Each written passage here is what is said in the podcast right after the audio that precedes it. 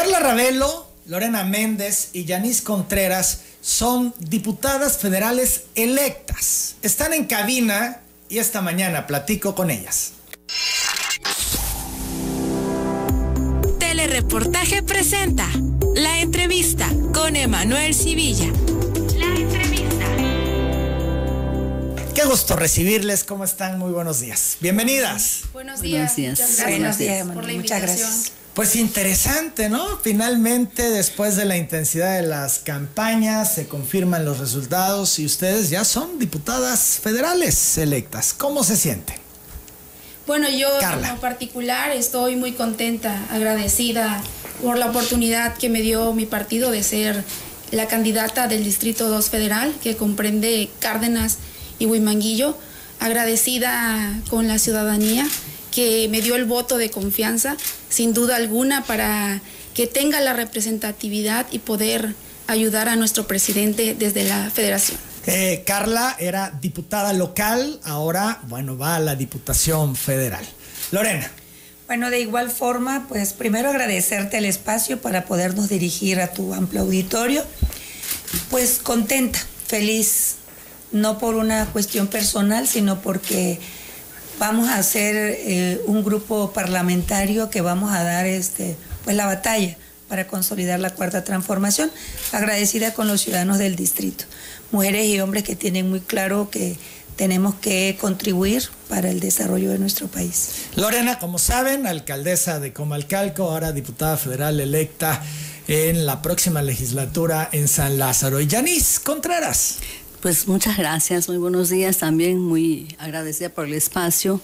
Eh, desde luego para mí en lo particular pues es este un gusto enorme, una satisfacción muy grande el poder ser parte de la historia de, de nuestro estado y de nuestro país, ¿no? Formar parte de ese equipo que vamos a fortalecer a nuestro presidente de la República desde la Cámara de Diputados. Yanis, alcaldesa de Nacajuca, ahora diputada federal electa.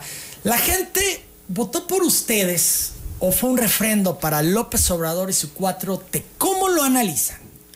Sin duda, yo creo que la gente nos dio el voto de confianza para refrendar a nuestro presidente Andrés Manuel López Obrador y creo que nosotros lo tenemos claro.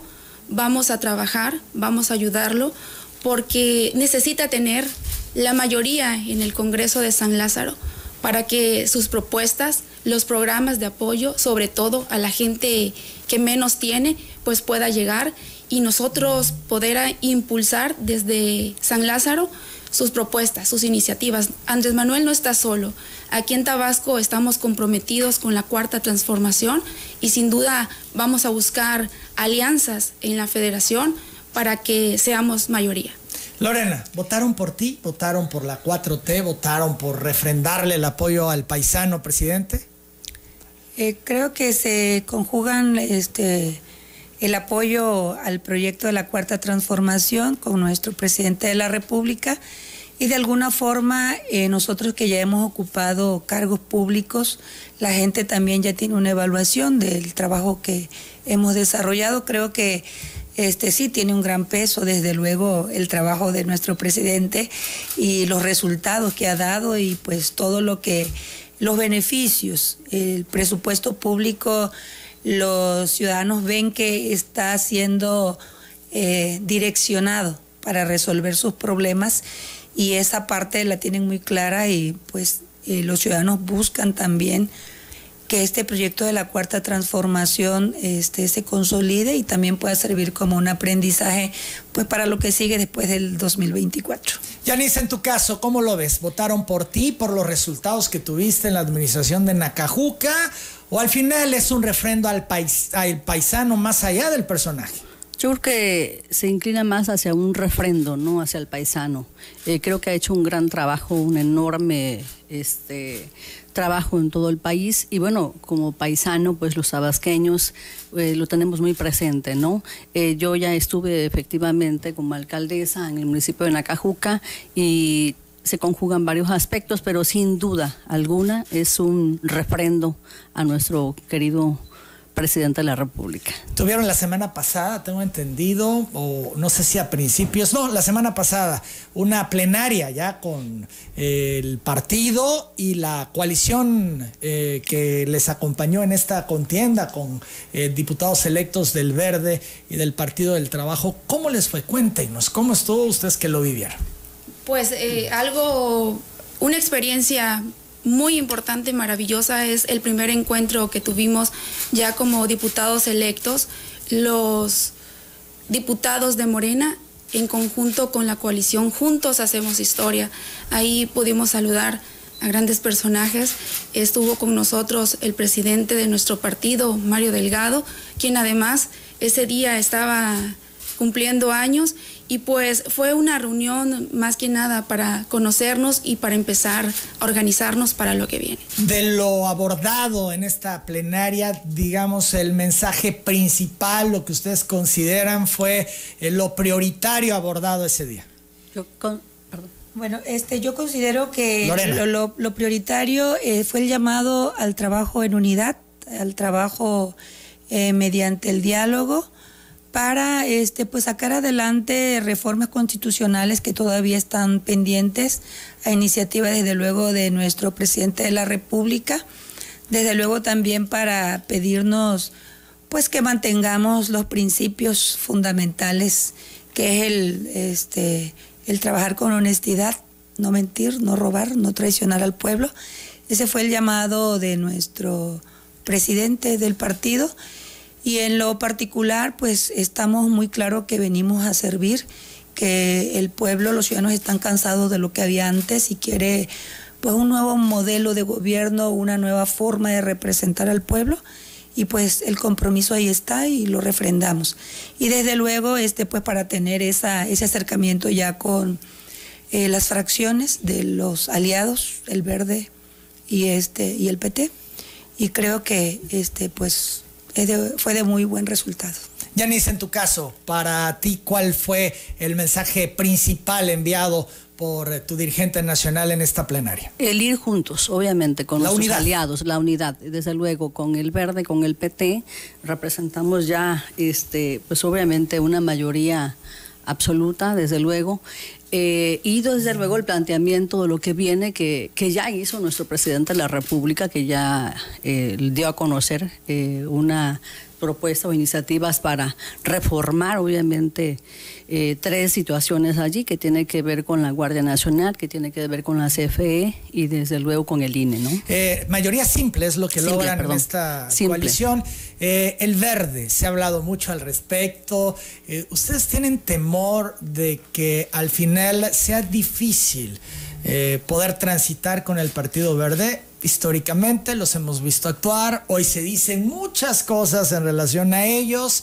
Eh, ¿Qué pasa por sus cabezas? ¿Creen que al final el verde pueda romper esta alianza que ha conformado con eh, Morena y el Partido del Trabajo? Vamos a la pausa, regresamos, seguimos platicando con las diputadas federales electas. ¿El PBM es un riesgo para el bloque Morena y PT? ¿Creen ustedes?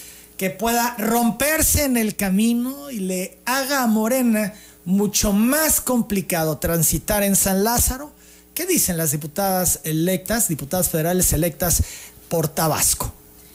Yo creo que eh, en el escenario federal se van a mantener firmes con la cuarta transformación y ya acercándose al, al 2024 puede que suceda que ellos eh, puedan romper la alianza, el pacto. Que ya por cuestiones políticas. Exactamente. Pero en estos momentos no ves ese escenario. Yo creo que en estos momentos van a continuar con nosotros, con la cuarta transformación.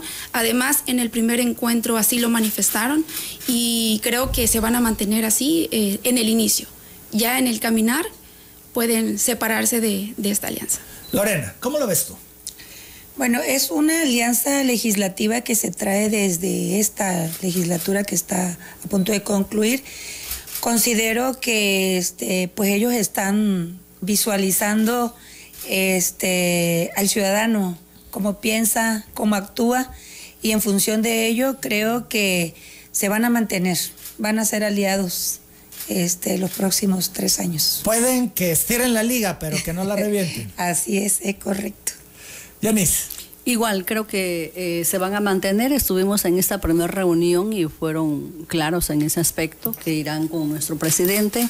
Eh, desde luego habrán sus... Eh, quizás diferencias, pero habrá muchas coincidencias y nosotros eh, como partido pues habremos de hacer todo lo posible por seguir construyendo obviamente la unidad y sobre todo por lograr la mayoría calificada que requerimos obviamente para poder reformar ya lo que ya tiene planteado nuestro presidente de la República. Ese es todo un tema y un gran reto para Morena, eh, que es la bancada mayoritaria, o que diríamos la primera minoría, ¿no?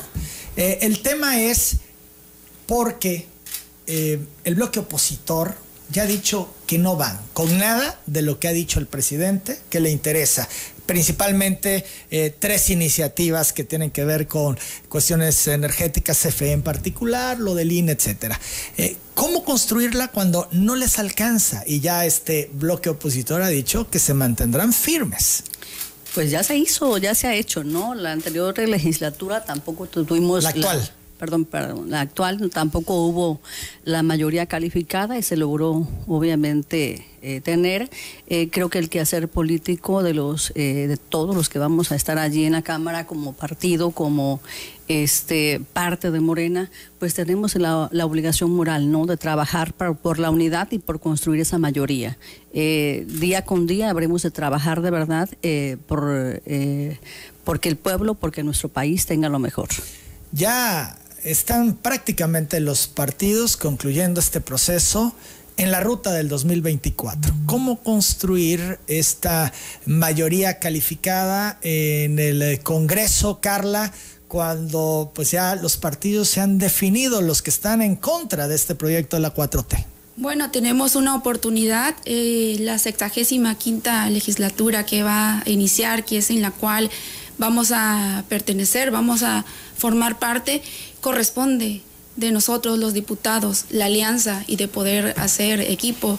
Yo creo que es muy prematuro decir en este momento que aunque ellos ya tengan establecido un parámetro, nosotros podemos lograr alianzas para que puedan formar parte de la cuarta transformación o bien mejor dicho que puedan ayudarnos a consolidar el proyecto de nación porque no es solamente un proyecto de un partido político sino ya aquí depende de nuestro país. Lorena, ¿crees que van a poder convencer a el bloque opositor o por lo menos a, algunos a los eh, que necesitan para alcanzar la mayoría en las votaciones de iniciativas que requieren eh, justamente esta suma? Se necesitan 53 votos para hacer la mayoría calificada. No está fácil. Si me dijeras, requerimos 10, bueno, pues puedo entender todo un trabajo de cabildeo, de convencimiento a 10, pero a 53. Y considerando que todos los del verde, todos los de Morena y todos los del PT se mantengan. Estamos hablando de una nueva forma de hacer este, política, de una nueva forma de gobernar y de una nueva forma de legislar. No propiamente porque este, pues así lo piensen y decidan, pues lo que estamos en una representación, sino porque tenemos un presidente de la República que, como decimos coloquialmente, está dejando la vara muy alta. Está enseñando al pueblo a tomar decisiones entonces, eh, nosotros al final representamos a los ciudadanos, representamos al pueblo, y yo pienso que es el mismo pueblo, los mismos ciudadanos en territorio, quienes van a obligar. O sea, no es, sí se apegan a lo que dicen sus dirigentes, pero de igual forma nosotros que hemos estado en la política y sabemos que, que tenemos que ir tomando decisiones en función de lo que vemos, de lo que escuchamos, de lo que el pueblo exige pienso que por eh, supervivencia para el 2024 van a ir tomando decisiones en función de lo que el pueblo pide. Sin embargo, el pueblo les refrenda las posturas que han asumido a los diputados de oposición porque eh, votan por ellos Justamente tú lo decías, sí. están siendo representados en la Cámara el pueblo a través de ustedes, ¿no? Sí, Pero- porque les ofrecen una opción eh, de cambio. Dicen, pues vota por nuestro partido si total el presupuesto ya está aprobado para los grandes proyectos, el presupuesto ya está aprobado para los programas sociales. Hablaban de equilibrios, Lorena. Sí. La oposición ha dicho, vamos a hacer un equilibrio y vamos a ponerle un freno al presidente en el Congreso. Y la gente vota por eso también. Sí, por las propuestas de la campaña, pero cuando empieza a transcurrir el tiempo, un año, año y medio, y ves que las propuestas que van a defender allá en la Cámara, que ellos le llaman equilibrio, es realmente en contra del pueblo. Digo, cuando la gente vea, si nosotros vamos a un trabajo de, de aprobar o de buscar que se fortalezca a través de una reforma constitucional el tema de CFE y los resultados no están y ves que lo que se busca es que siga lo mismo que hoy tenemos, pienso, el pueblo es sabio, el pueblo va a empezar a tomar eh, decisiones en los próximos un año, dos años, cuando no vea resultados, y eso va a obligar a los partidos políticos que hoy son minoría, que bueno, aquí el estire y la afloje, ¿no? Porque ellos saben que, que se necesita de alguna manera de esos 53 votos, pero también sabe que allá sus militantes, sus simpatizantes van a este pues a exigir, a pedir que den resultados. Entonces, ahí es donde yo veo esa posibilidad, esa probabilidad de que se pueda alcanzar el 50. Que van a tener que ceder ante lo que el pueblo les estuviera Así es. exigiendo, que cerraran filas a cuestiones, a iniciativas que el presidente ponga sobre la mesa. Es que además es de interés general. Las reformas que propone, obviamente, el presidente es de beneficiarias para el- la mayoría de los mexicanos. Entonces tienen que poner sobre la balanza lo que ellos están eh, ofreciendo a los mismos ciudadanos que votaron por ellos. Pero son visiones, Yanis, encontradas entre lo que, eh, digamos, PAN, PRD y PRI ponen sobre la mesa y lo que Pues Morena tienen ofrece. que valorar porque viene 2024, ¿no? El pueblo no se no olvida. El pueblo obviamente tiene memoria y creo que ellos este, van a valorar precisamente esas iniciativas porque son para eh, mejoría de la mayoría de los mexicanos, ¿no? Si no en el 2024, pues tendrán obviamente eh, sus resultados, ¿no? Las 8 de la mañana, 40 minutos. Vamos a la pausa, regresamos, seguimos platicando con las diputadas federales electas por Tabasco. Eh, ¿Qué agenda traen? ¿Qué eh, temas les interesa a ustedes subir en San Lázaro? ¿Harán alguna propuesta de iniciativa? Eh, ¿A qué comisiones les interesaría integrarse? ¿Lo tienen ya claro? ¿Lo tienen definido? ¿Se irán a vivir a la Ciudad de México? ¿Estarán viajando? ¿Qué va a pasar con eso? Regresamos. Se van a ir a vivir a México por su labor legislativa y más en este tránsito para construir justamente la mayoría requerida y poder aprobar las iniciativas. Estarán viajando, estarán algunos días en Ciudad de México y luego vendrán a Tabasco. ¿Cómo le van a hacer? Carla. Bueno, eh, tengo las dos opciones. Eh, yo quiero regresar a Cárdenas de Aguimanguillo. No puedo dejar solo a la gente que me dio el voto de confianza. Entonces yo creo que por el momento voy a estar viajando. Todo va a depender de la comisión o las comisiones en las que yo sea parte, porque eh, pues sabemos que son sesiones de dos días, eh, martes y jueves, pero si tenemos eh, el compromiso real de poder aportar para el beneficio de nuestro país, tenemos que enfocarnos y estar al 100 en las comisiones. Y yo creo que eso va a ser ahí pues la oportunidad de, de poder decidir si voy a poder estar más tiempo en la Ciudad de México, pero también poder regresar. Sobre todo, eh, decía yo en el corte, le comentaba a las diputadas federales electas que en mi opinión esta va a ser una eh, legislatura mucho más intensa porque son otras las condiciones. Va rumbo al 2024 donde hay cambio de presidente, a diferencia de esta que venía el presidente de barrer prácticamente en todo el país. Las condiciones cambian, tienen menos diputados de Morena, esto es, avanzó un poco la alianza opositora en el Congreso y bueno, pues creo que va a haber muchísima intensidad, por eso decía yo la oportunidad de construir los consensos. Lorena, en tu caso. Este, el trabajo legislativo generalmente se da en los lunes por la tarde, las sesiones martes, comisiones por las tardes, miércoles, sesiones jueves y, este, y ya prácticamente quedan libres los demás días. Creo que tiene que ser una combinación, vamos a viajar porque tenemos que estar en territorio, es muy importante para que eh, este, los ciudadanos estén informados.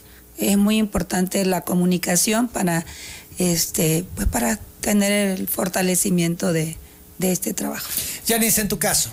Sin duda alguna, vamos a, voy a regresar. Eh, eh, quiero decirte que una, un reclamo generalizado eh, de nuestra gente fue precisamente el que los diputados eligen, se van y no regresan. Entonces hice un compromiso. Llegan a pedir los votos, ahí están en las comunidades y luego se olvidan de los votantes. Hice un compromiso con ellos de estar en contacto, obviamente, y habremos de buscar la forma de poder estar eh, eh, definitivamente trabajando de la mano con, mi distrito. Son cuatro municipios, Nacajuca, Jalpa, Paraíso y Centra.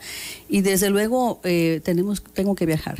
habremos de hacer el tiempo, el esfuerzo para estar trabajando desde luego con las tareas legislativas pero también con nuestros representados. Las 8 de la mañana, 46 minutos, diputadas. ¿Traen ustedes alguna agenda en particular, alguna iniciativa que les interese subir en San Lázaro? Carla? Eh, claro, eh, yo traigo una agenda particular pero también va a depender de las alianzas y los compromisos que nos hagamos en la Ciudad de México. Eh, quisiera... ¿Qué, temas? ¿Qué temas son los que a ti te interesaría, si se dan las condiciones, eh, bueno, pues presentar? Desde luego me gustaría apoyar a los trabajadores, hacer una modificación a la ley del Infonavit para que los trabajadores tengan la oportunidad de poder hacer sus retiros de las subcuentas, total o parcial, antes de su jubilación, si así lo desean, con la finalidad de autofinanciarse.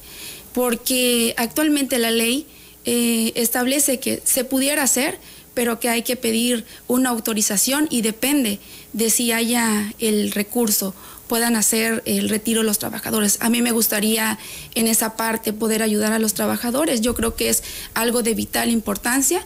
También. Perdón, y si no hay el recurso, ¿cómo le hará el Infonavido? Desde luego, por eso poder tener. Tiene que ser una ley y ellos ya sabrán cómo responderle al trabajador. Es esa la importancia de hacer la modificación. También en el ámbito de servicios financieros, eh, ahí tengo una propuesta, creo yo, muy importante para que si nos ayudamos unos con otros, podemos reactivar la economía familiar eh, hay un artículo en específico, el 23 de la ley para regular las sociedades de información crediticia, en donde en el 2007 precisamente los diputados federales aprobaron que los registros podían permanecer en la base de datos de Buró de Crédito, mejor conocido como Buró de Crédito, durante un periodo de seis años. Y yo creo que eso fue un avance para la historia de nuestro país, porque así la gente pudo ser acreedores a créditos en instituciones financieras, pero hay un parámetro que cuando ya se va a cumplir la antigüedad de los seis años, eh, hay ventas de cartera. Y cuando hay una venta de cartera, se actualiza la información en la base de datos de buro de crédito. Y entonces, cuando alguien llega a solicitar un crédito, le es negado por el historial crediticio. Entonces, a mí me gustaría eh, presentar una iniciativa que la tengo clara, la tengo bien planteada. Quizá me falte eh, detallar algunos, algunos puntos, pero creo que si logramos esta, esta proyección, podemos entre todos ayudarnos y así la gente pueda, porque no solamente hablo de personas físicas, sino también de personas morales. Y hay mucha gente que durante el periodo de seis años donde cayó en morosidad, eh, después eh, tienen ya la solvencia económica, sin embargo, eh, los créditos les son negados. Eso es en lo particular. En tu caso, Lorena, en lo particular igual, ¿traes algún tema que te interese? Coincidencias con la iniciativa de reforma constitucional de nuestro presidente de la República que tiene que ver con el fortalecimiento a CFE, porque desafortunadamente tenemos muchos problemas. Como presidente municipal nos tocó este, ayudar a resolver el tema de transformadores, de infraestructura de líneas totalmente deshechas. Y esto pues mm, es un remedio, pero realmente lo que se necesita es el fortalecimiento de CFE para que pueda haber la inversión y pueda haber este abasto primero de... Ahí les va a costar trabajo porque hay toda la resistencia por parte del grupo opositor. Sí, pero es creo que uno de, de, de, la, de los temas de la agenda prioritario, porque pues de la energía eléctrica depende todo, se mueve todo. Otro tema es en la producción primaria, los compañeros cacauteros, los grupos organizados, eh, pues me han pedido también el impulso para que el cacao sea considerado un alimento. Este, con el tema de los etiquetados, eh, pues se incluyó el tema del chocolate, que no es un, que es algo que perjudica la salud. Entonces, este, este es un tema que pues ya durante muchos años hemos venido este, construyendo con los grupos organizados. Y otro tema es lo que tiene que ver, este, bueno, seguir fortaleciendo las leyes con el tema de paridad de género, de equidad de género. Aunque se ha avanzado muchísimo al respecto y prueba de ello va a ser esta legislatura que creo que van a alcanzar con la estimación que se tiene hoy de las pluris el 49.2 eh, de presencia de mujeres en el Congreso, ¿no? Que es sin duda histórico y un gran avance. Sí, y este y la agenda de inclusión de grupos minoritarios, que también es algo que pues se han acercado con nosotros en el tema de los derechos humanos. Y lo traes tú como prioridad. sí. En tu caso, Yanis. Eh, coincido eh, con el tema de la CFE. Eh, en los recorridos que tuve a bien realizar durante la campaña recogí obviamente pues el sentir de los ciudadanos, ¿no? El tema de la energía eléctrica es un problema muy grave, la falta de, de mantenimiento en redes eléctricas, los apagones, es una cuestión muy complicada. no tienen idea de cuántos transformadores este, requiere la gente cada día.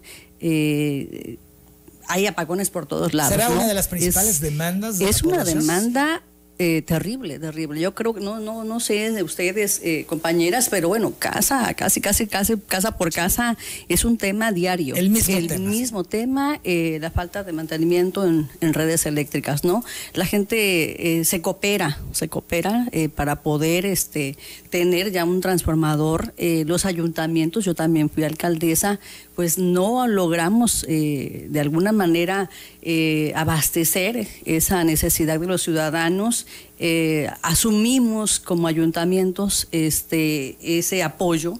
No podemos dejar al ciudadano este, eh, sin el, solo, definitivamente, pero es un tema primordial. Es un tema que a mí en lo particular me interesa muchísimo. Es un eh, tema que habremos de tomar y llevar a la mesa también, al diálogo, para poder fortalecer este, a nuestros ciudadanos en ese sentido. Pero también hay temas muy importantes eh, en el caso del presupuesto para Tabasco. Hay que fortalecer a Tabasco también en el tema eh, del agua potable, recursos para agua potable, recursos para los drenajes. Eh, es eh, un sentir también muy generalizado de los ciudadanos. Recordemos que acabamos de pasar eh, un problema de inundación muy fuerte donde no contamos con eh, este, drenajes pluviales y que por la cantidad de, o la precipitación pluvial que tuvimos, pues bueno, eh, todo mundo se fue al agua, ¿no? Entonces son temas prioritarios. También la violencia política de género es algo mm, primordial para mí también. Eh, creo que debemos de consolidar estos temas a fin de que las mujeres que estamos en política también pues seamos completamente respetadas, ¿no? Las 8 de la mañana con 54 minutos, el gobernador del estado ha platicado con ustedes ya, les ha hecho algún planteamiento en particular para Tabasco que deba de ventilarse, que deba de proponerse en San Lázaro? Eh, no, eh, yo solamente he tenido la oportunidad de saludarlo, eh, no hemos platicado eh, de algún impulso que él nos pudiera aportar para poder llevar a la federación, pero desde luego, si fuera el caso, yo lo tomaría a bien, con todo gusto, poder exponer algún planteamiento y presentarlo en la máxima tribuna del pueblo mexicano. En el caso de ustedes. No, solo nos reunimos para este Pues para hacer un análisis del proceso, este, sobre tema legislativo no hemos platicado nada. Esto es agenda legislativa. No ha sido tema aún con el gobernador. No, aún no. Yo creo que él es respetuoso en ese sentido. Este, eh, nosotros eh, pues ya formamos parte de, de, una legislatura, aunque no hemos tomado protesta, yo creo que este, él, como siempre, se ha pronunciado respetuoso, pero sin problema alguno si, si hubiera el diálogo en ese sentido. En mi caso, este, ya habíamos platicado algunos temas, en temas precisamente para fortalecer al Estado y con algunos este, eh, directores eh, a nivel estatal, como este, Armando Padilla, por ejemplo, que tuvimos un acercamiento, el tema de lo que es el agua potable, eh, con agua, por ejemplo, también tuve algún acercamiento, temas muy importantes que, que requiere que Tabasco de verdad sea impulsado en ese sentido, ¿no?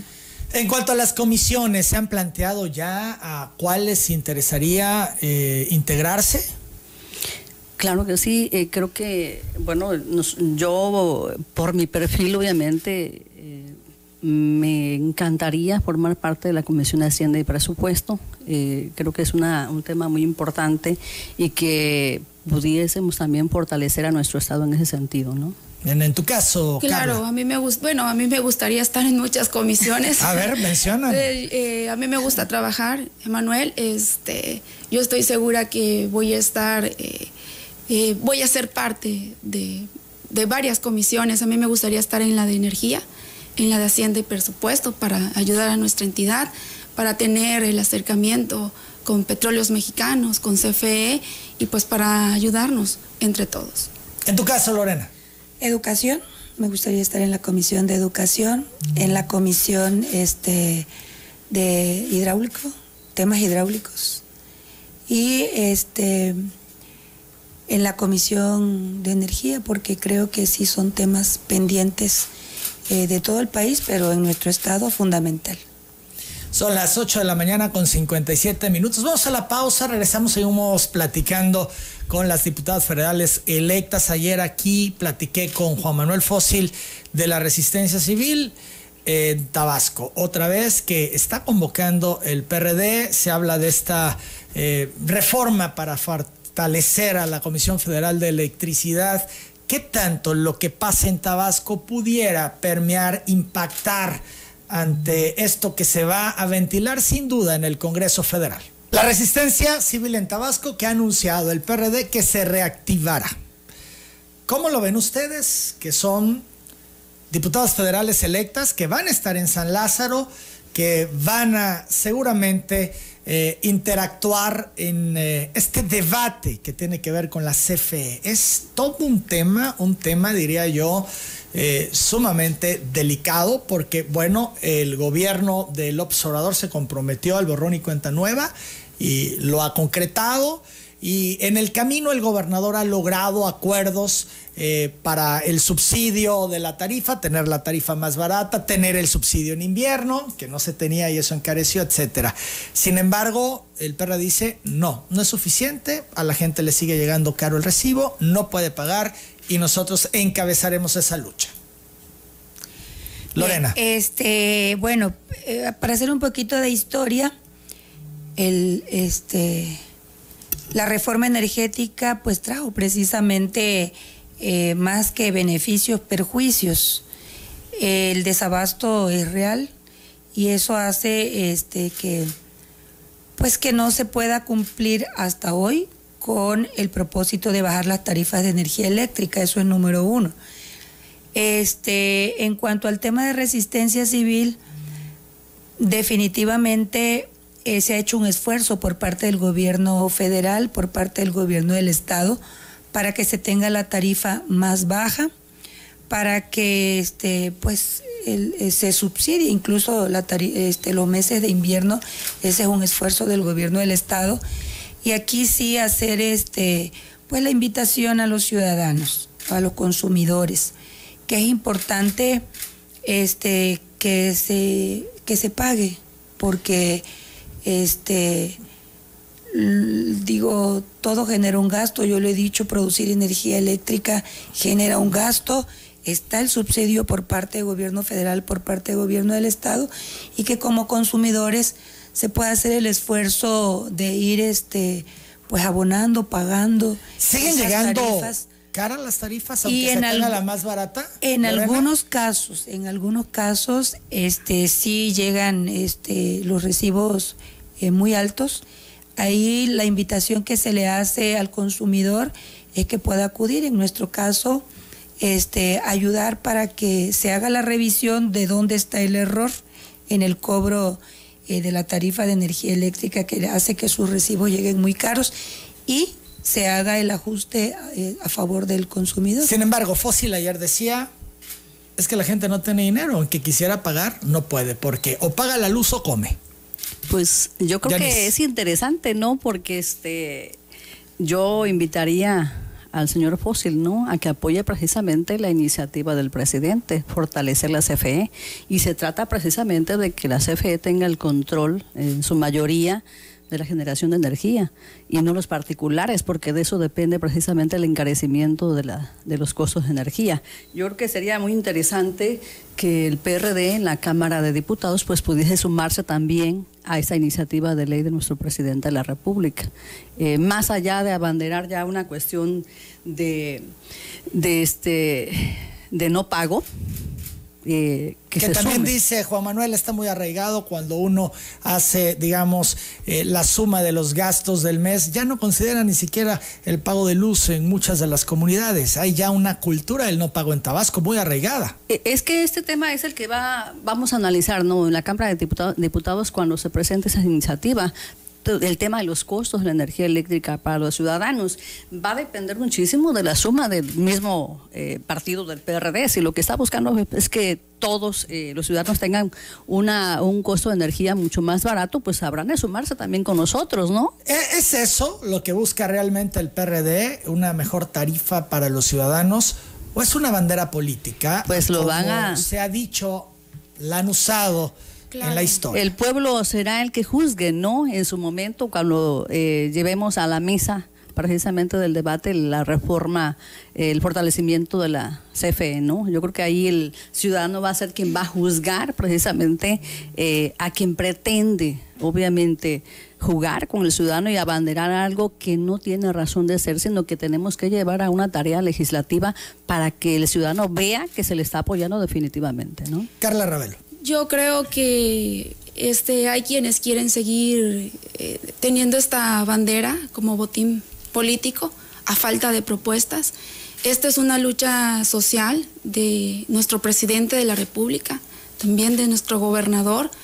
Recordemos que el Estado absorbió la deuda histórica que había en CFE y yo creo que estamos avanzando poco a poco. Tenemos la tarifa más baja en nuestro estado y como decía Lorena, eh, hay quienes eh, puede que tengan todavía eh, la tarifa un poco elevada, pero la mayoría de los tabasqueños gozamos de ese beneficio. Las 9 de la mañana con 6 minutos. Ha hablado mucha gente para saludarles y también para hacer algunos planteamientos. El licenciado Ignacio Javier Vidal López, Nachito Vidal, te saluda Yanis. Eh, Josefina de Dios Sánchez felicita a las tres diputadas electas. Les pide no se olviden de Nacajuca. Lucrecia Villaseñor Gómez pide a las diputadas vean el problema que hay en la SCT para el trámite de licencia federal, que hay gran corrupción. Hace este planteamiento. Hay varias cosas en las que van a tener que intervenir seguramente, eh, y que bueno, la gente ya les está poniendo sobre la mesa. El señor Rosario Martínez Miranda pregunta a Yanis y a Carla Ravelo, ¿qué avance hubo con el problema jurídico territorial entre Nacajuca y Centro debido a la zona conurbada? Ha sido este un tema también de muchas legislaturas. Sí. Eh, rápidamente, ¿alguien nos quiere comentar de eso? Estuvimos, estuvimos el, precisamente en el 2020 y ya iniciando un trabajo precisamente para definir el límite territorial entre Nacajuca y, el centro. Eh, nos llegó la pandemia. Precisamente estábamos en febrero ya iniciando los trabajos. Pero ¿por qué Eh, tan complicado? ¿Es tan difícil decir es Eh, Nacajuca o es centro? Sí, yo creo Es- que ahí tendrían que ponerse eh, de acuerdo eh, este, las autoridades tanto del centro como de Nacajuca para poder delimitar. Eh, hay quienes viven en territorio de Nacajuca y la identificación dice centro Tabasco o viceversa. Bueno, Por eso, pero mí- a ver, en el caso tuyo, Yanis, vamos a Sí. recordar, tenías ahí tus diferencias con Evaristo, Evaristo decía No, esto es centro y tú decías no, es Nacajuca. Estábamos iniciando el trabajo. Precisamente yo lo platiqué en su momento con el gobernador, mi inquietud de ya de definir precisamente el tema, porque pues es una- un requerimiento de, la- de los ciudadanos, Sí, la lo ha venido pidiendo desde hace mucho yo, yo hacía, por ejemplo, este, atenciones eh, públicas este, en Acajuca y me llegaba gente, por ejemplo, de los sauces y me decían, yo requiero mi carretera, mi calle, y yo no podía ayudarlos en ese momento porque los sauces, su identificación, pues es del centro. Y es que dicen, Entonces, estamos en el limbo, no somos ni de aquí ni de allá. ni de aquí ni de allá. Entonces yo eh, me preocupé y me ocupé de ese tema, platiqué con el gobernador y le dije, bueno, tenemos todo para llegar a un acuerdo en este momento. Morena en el centro, Morena en Acajuca, tenemos gobiernos que somos del mismo color, podemos llegar a un acuerdo. Nos sentamos, Evaristo estaba en la mejor disposición y una servidora igual. El pre- los primeras, primeras reuniones, muy bien, la verdad es que eh, el tema aquí es, eh, muchos ciudadanos quieren pertenecer, por ejemplo, a, a Villahermosa. Otros quieren pertenecer a Nacajuca. Los más mayores dicen, yo soy de Nacajuca. Entonces es un tema complicado. Eh, Pero ¿por qué complicado? Pues es decir, estos son los límites y tú estás Reconocer, de este lado, pues vas acá y tú estás del otro lado, pues vas allá. Así es, estábamos iniciando los trabajos cuando nos llegó la pandemia y se suspendió, pero creo que sí se puede obviamente definir. Bueno, vuelve a estar facilidad. centro con gobiernos de Morena y al igual que el de Nacajuca. Nacajuca, creo que tanto, habrá una gran oportunidad para que se pueda definir si en ese sí. siguiente trienio, ya que pase la pandemia. Miguel Ángel Méndez Cruz eh, envía saludos a Yanis eh, y también eh, José Luis eh, Hernández Cruz, José de los Santos González Bolaina, solicita audiencia a Yanis Contreras para un asunto personal. Te entrego sus datos, Yanis. Luciano Gómez Paz pide a las diputadas Carla Ravelo, Yanis Contreras y Lorena Méndez le apoyen con una silla de ruedas y el medicamento pulmonarón, ámpulas de 20 ampolletas, se los entrego también. Eduardo May May pide audiencia con Yanis Contreras para un asunto personal, también te lo entrego. José Jesús Ricardes Fuentes pregunta a Lorena Méndez, ¿qué va a pasar con los vales de gas y carnes que se entregaron hasta marzo y con motivo de las elecciones los suspendieron? Pero ahora dice que tampoco hay presupuesto y se supone que este apoyo ya estaba presupuestado, Lorena. Solo se presupuestaron tres meses este, para el proyecto de carne y gas, porque pues pasando las elecciones entramos el proceso de entrega-recepción. A diferencia del gobierno federal, ellos traen un proceso de seis años y ellos siguen como si nada hubiera pasado. En nuestro caso no, porque tenemos que cerrar proyectos para hacer la entrega en el mes de octubre al nuevo presidente municipal. Ya será el, hasta el la próxima año. administración que determine si lo Solamente o no. se presupuestó enero, febrero y marzo. Eh, Nuri Isabel de Dios Torres y toda la familia felicitan a Lorena Méndez. eh, le dicen que cuenta con su apoyo. Natividad Aguirre Do- Rojas pide a las tres diputadas federales que no dejen eh, eh, tirado el trabajo y cumplan hasta el final para dar oportunidad a los jóvenes. Eh, ha sido también un tema recurrente, ¿no? Que no concluyen eh, las. am, los encargos que les pone la gente, ¿no? En el caso de ustedes, ¿están en ese ánimo de ser tres años diputadas federales? Por ¿Carla? supuesto, yo eh, fui electa para ser diputada federal eh, y está en mis planes concluir esta legislatura. No tengo en el momento algún otro plan. Este, voy a cumplirle a Cárdenas de Manguillo y a nuestro estado. Lorena. Este, mi propósito es concluir los tres años. En el caso de esta, este, estando en la presidencia municipal por una cuestión de pues, estar mejor posicionada para ganar los espacios, que al final una elección se gana con votos, fue que tuve que, este, pues tuvimos que dejar el encargo a otra compañera. Sin embargo, con el plan municipal, pues lo único que hicimos fue cambiar de persona, pero todo el plan se siguió al tal Se cual desarrollando. tal cual estaba planeado. Yanis, ¿tú hasta el final? Eh, ese es el propósito. Desde luego, cuando inicié el encargo como alcaldesa también fue el propósito, pero igual, eh, igual que nuestra amiga Lorena, este, pues una las, las elecciones se ganan con, con votos, ¿no? Eh, tuve que pedir licencia, desde luego, para poder participar en este proceso federal y, y creo que hicimos lo correcto por apoyar y fortalecer a nuestro paisano desde la Cámara de Diputados. Muchas más llamadas nos siguen llegando. Manuel Antonio Frías Frías eh, le dice a Carla Ravelo que le gustaría dialogar con ella sobre la propuesta del Fondo de Vivienda del Infonavit y le pide que te comuniques a este número que nos dejan. Carla, te lo entrego. Daniel Salvador Velázquez pide a las diputadas armen una propuesta que beneficie a los ganaderos que sufrieron pérdidas durante las inundaciones porque el apoyo que dio el gobierno dice fue una burla. Es todo un tema, el tema ganadero en Tabasco, ¿no? Eh, Raúl Esponda Custodio felicita a las diputadas federales electas, en especial a Carla Ravelo, José Luis Pérez Morales le dice a Lorena Méndez que el voto que le dio para la alcaldía de Comalcalco en su momento era para tres años, pero que no ocurrió así que lo considera que fue una burla, un poco lo que comentábamos hace un momento y te explicabas por qué ocurrió así. Plutarco Elías Hidalgo felicita a las tres diputadas por su triunfo, les pide no olviden que el presidente está vasqueño y que desde hoy su partido es el pueblo. El ingeniero Armengol Hernández Romero del Telebachillerato Comunitario número 32 de la ranchería Cantemoc Primera de Nacajuca felicita a Yanis Contreras por su ardua labor y cree que ahora como diputada desempeñará una verdadera función por el bien de la transformación de México. Jesús Gaspar Ramón es una persona con discapacidad visual. Envía saludos a Lorena Méndez, dice ha sido la mejor alcaldesa.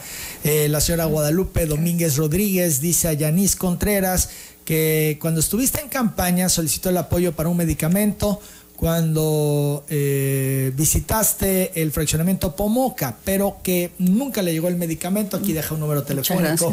Eh, Roberto Pérez Amudio felicita a la diputada Yanis Contreras, José Luis Sánchez Cárdenas, a las eh, tres diputadas federales también pide que proporcionen números telefónicos. ¿Dónde las pueden localizar? ¿Pueden darlos? Con gusto. a ver, Carla. Mi número de teléfono es de dominio público en Cárdenas y Huimanguillo y lo, lo pongo a disposición de Tabasco igual. 99 31 89 58 70. Lorena. 33 133 79 80 mi número. Yanis. 99 32 42 10 39. Eh, Daniel Salvador Velázquez pide a las diputadas apoyo con 100 postes, 10 quintales de alambre y 8 kilos de grapas. Proporciona su número a ver quién de las diputadas pudiera eh, ayudarle. Marlin Molina Moa solicita audiencia a la diputada Carla Ravelo para tratar un asunto personal. Te lo entrego, Carla. María del Rosario Méndez de la Cruz felicita a las tres diputadas. José Magaña Velázquez felicita a Lorena Méndez y le pide no se olvide de Chilapa Centla. El profesor Juan Manuel Rodríguez Sánchez de Paraíso felicita a la contadora Yanis por su triunfo. El ingeniero Edgar Ulín Galán felicita a Carla Ravelo. Andrés Pérez Pérez pide a la diputada Yanis Contreras un número telefónico. Ya lo proporcionaba, lo repetimos. 9932 42 10 39. Candelario Salazar Rodríguez solicita audiencia a Yanis Contreras para tratar un asunto relacionado con CFE por la problemática que hay en Nacajuca de los apagones constantes. Te entrego el dato. Oralia Crisabel Márquez Morales felicita a las diputadas y piden busquen la Comisión de Equidad de Género para que la violencia contra las mujeres disminuya.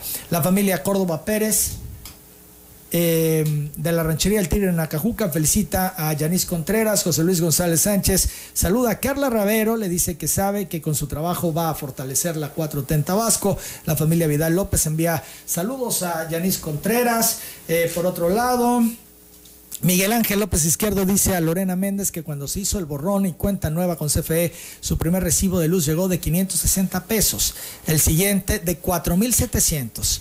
Llegaron los de comisión sin previo aviso y cortaron el servicio porque no había pagado. Apenas lo consiguió, pagó en mayo, le llegó un nuevo recibo, ahora por 1.750 pesos. Pide explico si los recibos van a llegar mensual porque el servicio ya es muy caro. Te doy sus datos, Lorena, para que puedas dar seguimiento. Emilia Díaz Hernández felicita a Yanis Contreras, le desea éxitos. Andrea Villamil Pérez dice que es empleado por contrato de la Secretaría de Educación. Eh, le retiraron por la pandemia, lleva 11 años trabajando de esa forma, pero desde hace más de un año no le pagan en recursos humanos, solo le dan largas y le maltratan. Eh, pide a las diputadas ayuda, a ver quién de las tres eh, puede atender este tema. Te lo entrego, Carla. Em, Juan Carlos de la Cruz Galicia felicita a las diputadas, espera que trabajen por el pueblo y que lo que dicen, que después de que pase la pandemia continuarán con los trabajos pendientes, que no debe ser porque tenemos que acostumbrarnos a vivir con el virus. Eso es cierto, esto de la pandemia va para largo, estamos a punto de entrar a la tercera ola. Ayer nos decían que para el sábado se espera que se duplique eh, los contagios que se tienen hoy, hablaban del 9%, el 18% para el fin de semana. Esto es, vamos para largo, porque esta es. nuestra nueva realidad. Yo creo que más allá de la pandemia debían de encontrarse los mecanismos para ir resolviendo eh, los temas pendientes, sobre todo los que la gente está pidiendo se tenga ya una solución definitiva. Yo creo que el tema del año pasado en la reunión para la división territorial fue porque empezaba precisamente el tema de la pandemia, pero ya a estas alturas obviamente pues ya estamos acostumbrados a, ese tema, ¿no? Hay que seguir trabajando la normalidad. de manera virtual, en fin, todos los mecanismos que ya hemos implementado desde hace más de Ya estamos muy avanzados en el tema. Angélica Peralta de Lado pregunta a la contadora Yanis, ¿qué propuesta tiene para resolver la problemática por apagones constantes en Acajuca? Aquí te doy su teléfono, ya hablabas tú que es de los temas en los que vas a insistir. Prioritarios, así en el Congreso Federal. Fernando Enrique Correa Carrillo pregunta a Yanis Contreras, eh, ¿qué tiene que decir sobre los censos que no se realizaron en Brisas del Carrizal y en su momento pidieron su apoyo como alcaldesa en Acajuca y no hubo respuesta? Eh, ahora como diputada federal eh, podrá hacer algo por los afectados. Es Brisas del Carrizal. Aquí te entrego. Se refiere, me imagino, a los censos federales por la inundación, que es un tema que en su momento lo vio la federación. Eh, José Francisco López Calles de la Plaza del Taco de Huimanguillo saluda y felicita a Carla Ravelo. Bien, pues antes de despedirnos, diputadas, preguntarles, ¿van a tener alguna casa de gestión aquí eh, eh, o en sus municipios para la atención de la gente? Hemos visto la cantidad de llamadas ¿no? y el deseo de la gente de poder hacer contacto con ustedes. Carla. Sí, sí voy a poner una casa de gestión. Eh, en cuanto tome protesta como diputada federal, ya estoy buscando el local. Eh, ¿En Huimanguillo? En los dos lados estoy buscando. ¿Y pero, pero eh, lo, lo, pondré en un punto intermedio en donde la gente pueda bajar de la comunidad y estar en contacto. En tu caso, Lorena. En Comalcalco, Zaragoza 111. ¿Ya está lista? Centro. Sí, donde siempre hemos trabajado. Ahí seguirá En el lugar de costumbre. En el lugar de costumbre ahí seguirá siendo tu casa de gestión. Yanis. Yo tengo una casa permanente. diario, diario. Mi casa, este. ¿En tu casa? ¿En tu domicilio En realidad, mire, este, mi casa está al paso obviamente de la carretera Villahermosa Nacajuca y, y, sin ser una casa de gestión, la gente me visita de manera diaria en las mañanas, entonces este, atiendo a la gente todos los días eh, y desde luego habré de, de, poner una, una casa de gestión ya de manera formal, ¿no? Este, pero sí, la gente siempre es atendida por mi persona. Mañana los 21 diputados locales electos de Morena en Tabasco sostendrán un encuentro con el dirigente nacional Mario Delgado en la Ciudad de México, de los 21 distritos de Tabasco. La reunión se celebrará a las 10 de la mañana en un hotel del centro de la capital del país. Nos cuenta Rafael Elías Sánchez Cabrales. Pues se va discutir un poco lo que es eh, la agenda legislativa nacional, cuáles vayan a ser las prioridades y pues desde luego el acercamiento no con las otras los otros legisladores estatales tomando en cuenta de que bueno pues este Morena obtuvo mayoría en prácticamente 20 estados del país. No conocemos exactamente la, la temática, pero este bueno, estamos invitados los diputados locales de Tabasco y tengo entendido también que de otros estados. Ustedes como diputados federales electas van a participar en esta reunión, ¿les convocaron? No, eh, no, no, estuvimos ya este, la semana pasada en esta reunión y precisamente nuestro presidente del partido habló de convocar precisamente a los diputados electos locales a fin de poder también este, dialogar con ellos. Eh, por otro lado, la fracción parlamentaria del PRD en la Cámara de Diputados Federal solicitó a la Auditoría Superior de la Federación fiscalizar las cuentas de la refinería de Dos Bocas porque consume gran parte del presupuesto federal contra infraestructura en completa opacidad. Ustedes van a apoyar esta circunstancia en su momento. Hace falta claridad, fiscalizar las cuentas de lo que está haciendo en Dos Bocas, en su opinión. Tendríamos que analizar el, tema. Yo creo que eh, la oposición va a buscar por todos los medios eh, atacar el proyecto de la cuarta transformación. Aunque es un tema de transparencia, al final de cuentas son recursos públicos y vaya que Totalmente de, acuerdo. la refinería, ¿no? Entonces estarían que en el ánimo de eh, dar seguimiento, sí se requiere una fiscalización en particular a dos bocas. Yo creo que los mecanismos de, de los mecanismos de transparencia están a la vista. Cada ocho días el presidente de la República muestra los avances del trabajo que se desarrolla y pues desde luego también están las instancias de transparencia donde pueden solicitar información. Yo creo que debe ser algo que cuando todo es transparente pues está a la vista de quien quiera buscarle. Lucía Alejandro May felicita a Yanis Contreras, le pide proporciones su número telefónico por tercera ocasión, Yanis. 99 32 42 10 39. Mapi y Mauri Sosa Salaya de Huimanguillo felicitan a Carla Ravelo, el contador Héctor Cárdenas, eh, o Cadenas más bien, Zamora felicita a Yanis Contreras, la familia García Campos felicita a Yanis Contreras. Yo les agradezco mucho su disposición de estar esta mañana en telereportaje, eh, conversar, eh, qué están pensando, cómo van a trabajar, etcétera. Y les pido que nos mantengamos en comunicación para pues ir dando seguimiento sin duda al pueblo de Tabasco de las acciones que ustedes realicen ahora como diputadas federales. Muchas gracias. Muchas gracias. Gracias a ti, Emanuel. a Carla Ravelo, que es eh, eh, diputada federal electa por el Distrito 2, a Lorena Méndez Denis, Distrito 3, y a Yanis Contreras, Distrito 5. Gracias, muchas gracias. Muchas gracias. Muy buenos días, son las 9.24. Yo hago la pausa. Regreso con más.